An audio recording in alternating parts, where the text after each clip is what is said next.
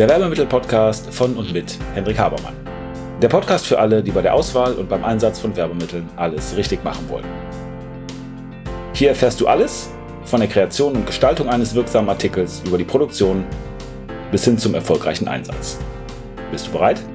Dann stell alle deine Sinne jetzt auf Empfang. Hallo Freunde, Hendrik ist hier. Herzlich willkommen zum Werbemittel-Podcast. Und vielleicht fragt ihr euch jetzt, warum sagt er Hallo Freunde? Sagt er ja sonst auch nicht. Stimmt. Heute geht es aber genau darum, dass wir über Freundschaften sprechen wollen. Und übrigens der Grund, warum ich das nicht sage, manchmal ich das ein bisschen anbietern. Aber wir wollen heute über Freundschaften sprechen. Und zwar über Freundschaften im Business. Und jetzt geht es nicht darum, wie wir über das Business Freundschaften kennenlernen oder unsere Beziehungen pflegen, pflegen, sondern es geht darum, dass wir das Thema Freundschaft als eine Art Vorgabe im Marketing betrachten, dass wir verstehen, dass Menschen im Grunde genommen wie Individuen behandelt werden möchten und dass wir eine Beziehung aufbauen zu Menschen, wenn wir verstehen, wie überhaupt Freundschaften entstehen, aber dazu später mehr. Ich habe gerade schon gesagt, es geht im Grunde genommen um eine Vorgabe für das Marketing. Es ist also ein, strategischer Ansatz. Und John D. Rockefeller äh, hat mal gesagt, a friendship founded on a business is better than a business founded on friendship. Also eine Freundschaft, die auf einem Geschäft, einer Geschäftsbeziehung äh, basiert, ist besser als ein Business, was auf einer Freundschaft basiert. Man kann das auf der einen Seite ja so lesen, dass man sagt, mach mit deinen Freunden keine Geschäfte. Auf der anderen Seite, wenn wir uns den ersten Teil äh, anschauen, dann heißt es, ein Business ist gut, eine Geschäftsbeziehung ist gut, aber besser noch ist, wenn daraus eine Freundschaft wird. Also erst das Business, dann die Freundschaft.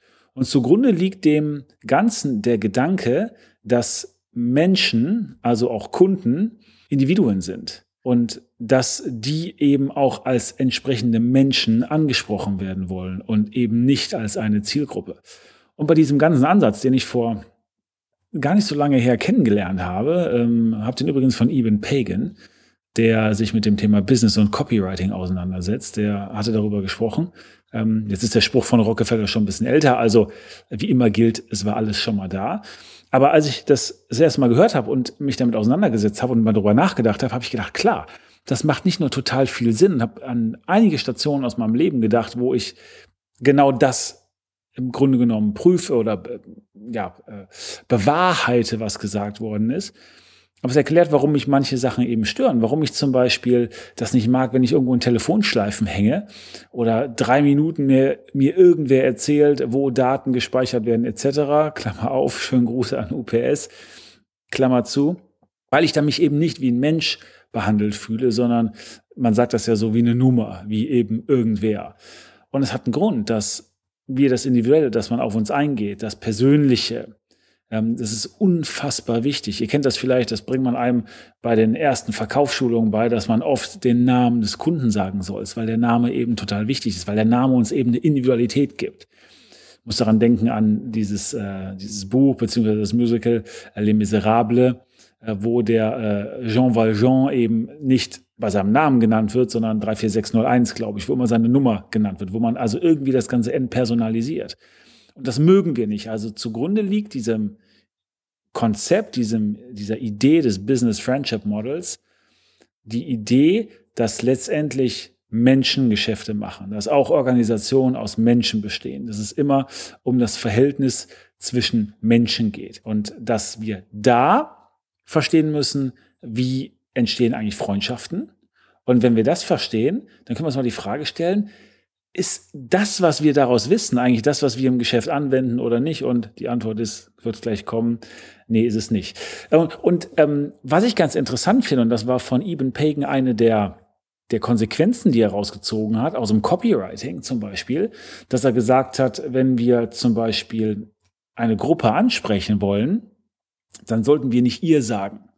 Also ihr da draußen oder ihr Gruppe, wie auch immer, sondern wir sprechen entweder vom wir damit die Leute eine Identität spüren, also eine Gruppenzugehörigkeit, oder wir sprechen vom Du. Wir reden also zu einer Gruppe im Du, damit sich der Einzelne mehr angesprochen fühlt. Ich fand das deswegen ganz interessant, weil es gab bei uns in der Schule einen Lehrer. Und der, wenn der erklärt hat, hat er immer Du gesagt. Also der erklärt, dass, der hatte Mathe zum Beispiel, und dann erklärt er irgendwas, dann, macht, dann sagte der immer, das machst du so und dann machst du das und du, du, du. Der hat immer vom Du gesprochen. Und man hat sich dann eben viel mehr angesprochen gefühlt oder selber angesprochen gefühlt. der Prozess des Entstehens von Freundschaften. Wie machen wir uns eigentlich Freunde? Und ähm, das ist ein vierstufiger Prozess oder es sind vier, vier Schritte in diesem Prozess. Ähm, und diese Schritte sind Aufmerksamkeit, Verbindung, Commitment, Verpflichtung und Handlung. Das bedeutet, also erstmal gibt es irgendwie eine Aufmerksamkeit. Wie bei allem brauchen wir Aufmerksamkeit, weil wie sollen wir mit jemandem eine Verbindung eingehen, den wir nicht kennen? Ich habe mal in einer Folge gesprochen darüber, dass das Schlimmste, was wir im Business haben, ist, dass man uns nicht kennt. Also es ist Oft sagen Leute, ja, das Schlimmste im Business ist, wenn dich irgendwer doof findet. Nee, ist nicht das Schlimmste. Das Schlimmste ist, wenn er dich nicht kennt. Manchmal kauft er auch bei dir, wenn er dich doof findet. Vielleicht, weil kein besserer da ist oder weil das bequem ist oder warum auch immer. Aber wenn er dich nicht kennt, kann er nicht bei dir kaufen. Also Aufmerksamkeit, wie immer die Voraussetzung im Grunde genommen. Und dann kommt die Verbindung, dass man irgendwie eine Art Resonanz oder Wellenlänge hat. Und darauf basierend, dass dann eine Sympathie entsteht. Und was ich beim Nachdenken darüber sehr, sehr interessant fand, ich habe mich vor vielen, vielen Jahren, als ich eben gerade von der Schule äh, in die Arbeitswelt kam, also mein Bruder und ich, wir hatten ja schon das Unternehmen gegründet, aber ich habe mich trotzdem bei einigen Unternehmen beworben, ähm, bei vieren, um genau zu sein. Und alles das waren Unternehmen, die damals dieses neue Programm angeboten haben, dass man irgendwo eine Ausbildung macht und gleichzeitig studiert. Ähm, und das vollkommen äh, nebenberuflich, also 40 Stunden Woche arbeiten und dann, bei uns war es Mittwochabend, Freitagabend, kompletten Samstag, nur vier Wochen im Jahr äh, Ferien, dass man dann nebenbei studiert. Und ähm, ich hatte mich bei großen Konzernen beworben, bin ja nachher dann bei ThyssenKrupp gelandet auch, aber das, was ich sagen will, ich, ich habe mich bei Bayer beworben, bei Siemens, bei ThyssenKrupp und bei noch einem anderen großen Unternehmen. Und ähm, dann, wenn ich da war, eingeladen zu den Assessment Centern oder zu den Tests, ähm, war bei allen vier, bei den Assessment Centern und bei den Tests, ähm, habe ich immer die gleichen Leute getroffen. Oder, oder oft viele, viele Leute, die sich auch bei den anderen Unternehmen beworben hatten. Und äh, was so spannend war, ist, dass wenn wir teilweise auch über mehrere Stunden zusammen waren oder wenn wir uns dann auch nachher getroffen haben, nochmal in, äh, bei den anderen Veranstaltungen, man hat sehr schnell gemerkt, zu wem fühlt man sich hingezogen und nicht. Also was ich damit sagen will, ist, dass wenn da irgendwie relativ viele Leute stehen, äh, ein paar hundert Leute, die alle zu einem Test eingeladen sind, ähm, dann bilden sich ja logischerweise irgendwie kleine Grüppchen. Ja, man fängt an miteinander zu reden und so weiter. Und die Erfahrung, die ich gemacht habe, ist, dass man nicht direkt am Anfang, aber relativ schnell irgendwie ein Gefühl dafür bekommt, wer passt zu einem. Ja, wer ist irgendwie mit einem auf einer Wellenlange? Mit wem kommt man einigermaßen klar?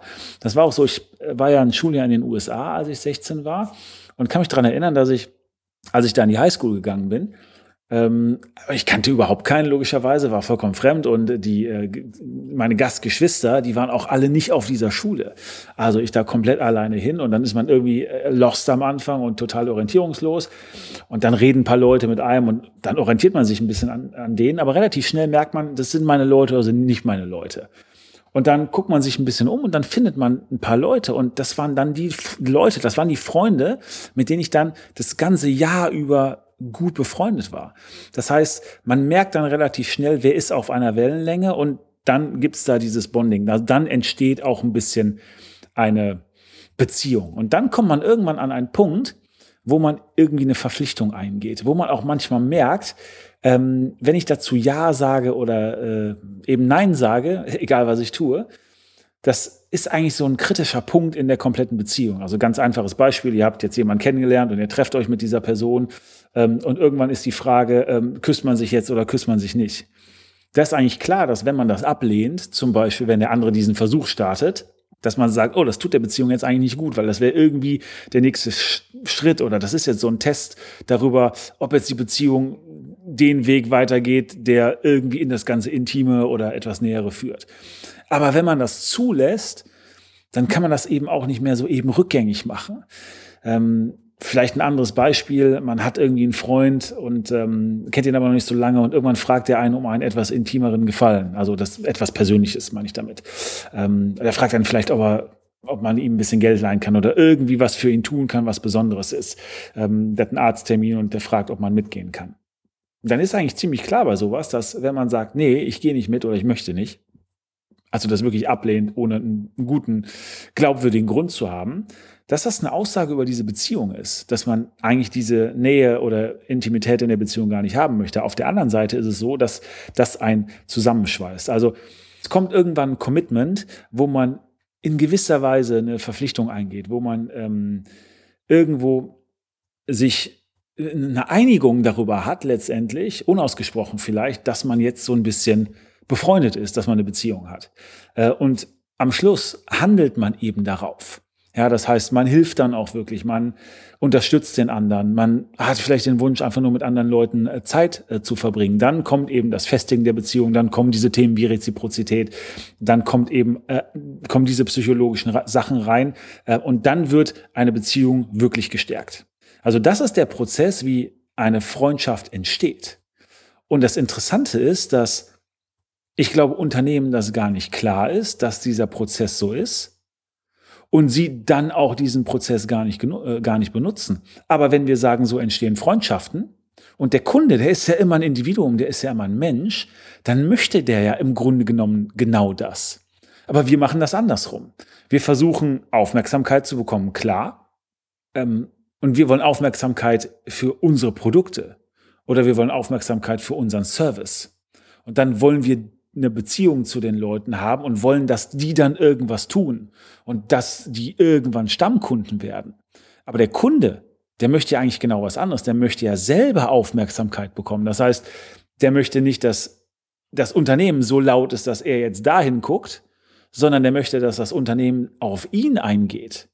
Der möchte, dass das Unternehmen mit ihm eine Wellenlänge, eine Sympathie, eine Gemeinsamkeit schafft der möchte, dass das Unternehmen ihm gegenüber eine Verpflichtung eingeht, also zeigt, ich meine das ernst und ich bin bereit, mit dir den nächsten Schritt zu gehen.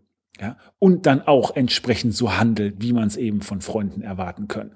Und es ist interessant, weil äh, wir machen genau das nicht. Und was interessant ist, daraus wiederum, ist, dass man sagt, wenn man das verstanden hat, was ist die Konsequenz, wenn man das wirklich umsetzt? Nun, die erste Konsequenz ist, dass man versteht, dass es immer darum geht, auch das jetzt nichts Neues, aber etwas anders hergeleitet, aus der Sicht des Kunden zu denken. Man sagt, es geht ja nicht um mich. Es geht ja nicht um das, was ich möchte. Selbst wenn ich irgendwo langfristig das Ziel habe, natürlich jemanden als Kunden zu gewinnen und den auch zu einer bestimmten Handlung zu bekommen.